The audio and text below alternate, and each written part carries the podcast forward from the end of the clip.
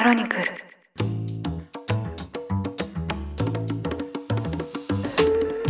おはようございます。2月9日木曜日。ニュースコネクト。あなたと経済をつなぐ5分間。パーソナリティの新井里奈です。この番組では1日1つ5分間で世界のメガトレンドがわかるニュースを解説していきます。朝の支度や散歩通勤家事の時間などにお聞きいただけると嬉しいです。さて昨日はこのニュースコネクトの1周年におめでとうございますとのツイッター上でもコメントをたくさんいただきましてありがとうございます。こうした皆さんからいただく感想をいつも嬉しく読ませていただいております。時にはこんなコメントいただきましたとグループチャットの中でお互いにシェアしたりしているんですが最近ニュースコネクトチームの中で忍者用語がちょっと流行っております。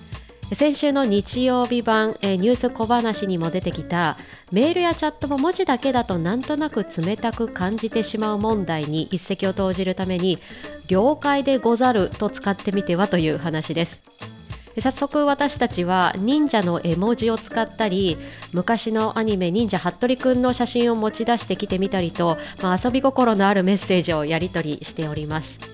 私もですね香港に住んでいるということもあってオンライン上では毎日やり取りをするのに実際会ったことがないという人ばかりでして、えー、実にニュースコネクトの皆様ともリアルでお会いしたことがありません。ただ毎日忍者用語でおしゃべりする楽しい仲間ということで距離は断然近く感じている日々です。さて今日は忍者からは程遠いアメリカ経済についての話題です。アメリカの FRB 連邦準備制度理事会のパウエル議長は7日、インフレ対策としてさらなる利上げが必要と示唆しました。これを受けて7日のニューヨーク外国為替市場も一時ドルが買い戻されるなどの動きを見せました。今回首都ワシントンで行われた経済イベントで述べられたこのパウエル議長の利上げを示唆する発言なんですが直近で発表された様々な経済指標についても触れています。例えば CPI、消費者物価指数においては昨年12月の数値が1年ぶりに7%を切りました。これについてはインフレ鈍化のごく初期段階とコメント。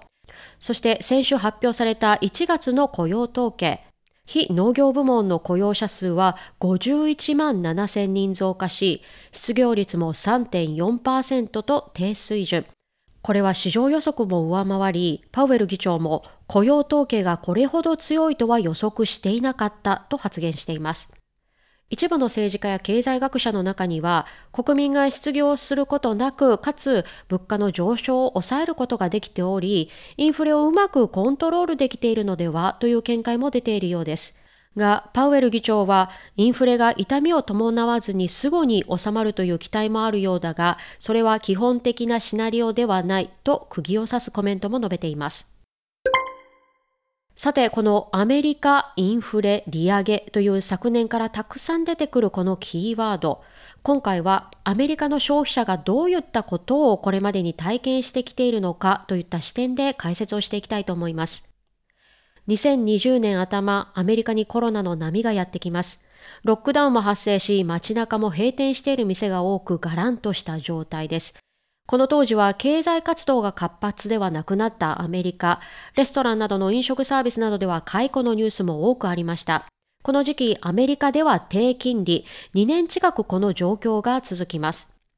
人々の暮らしも家の中で快適に過ごすためのものを買う動きが出てきます。いわゆる巣ごもり需要です。これにより外食や旅行などのサービスへの消費ではなく、物への消費が多くなる、まあ、物への需要が高まっていくというインフレの下地が見えてきます。そしてパンデミックから2年目、2022年です。ロシアによるウクライナ侵攻が始まります。ここではすでに物の需要が高くなってきている上に、例えばガソリンなどの燃料などの価格も上がりました。また、この頃には世界的なサプライチェーン問題も顕著となり、物が手に入りにくい状態、すなわち価格も上がってきて、ついには FRB によるインフレ対策の利上げが始まります。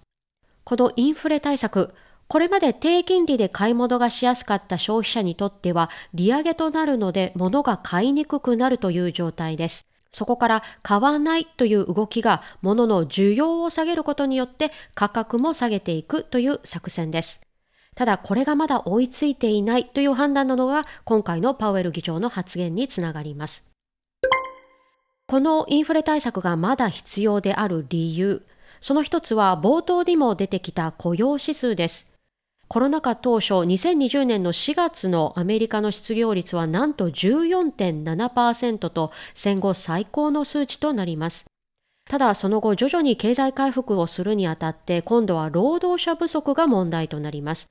コロナ禍で仕事を離れた人たちが労働市場に復帰しないという流れです。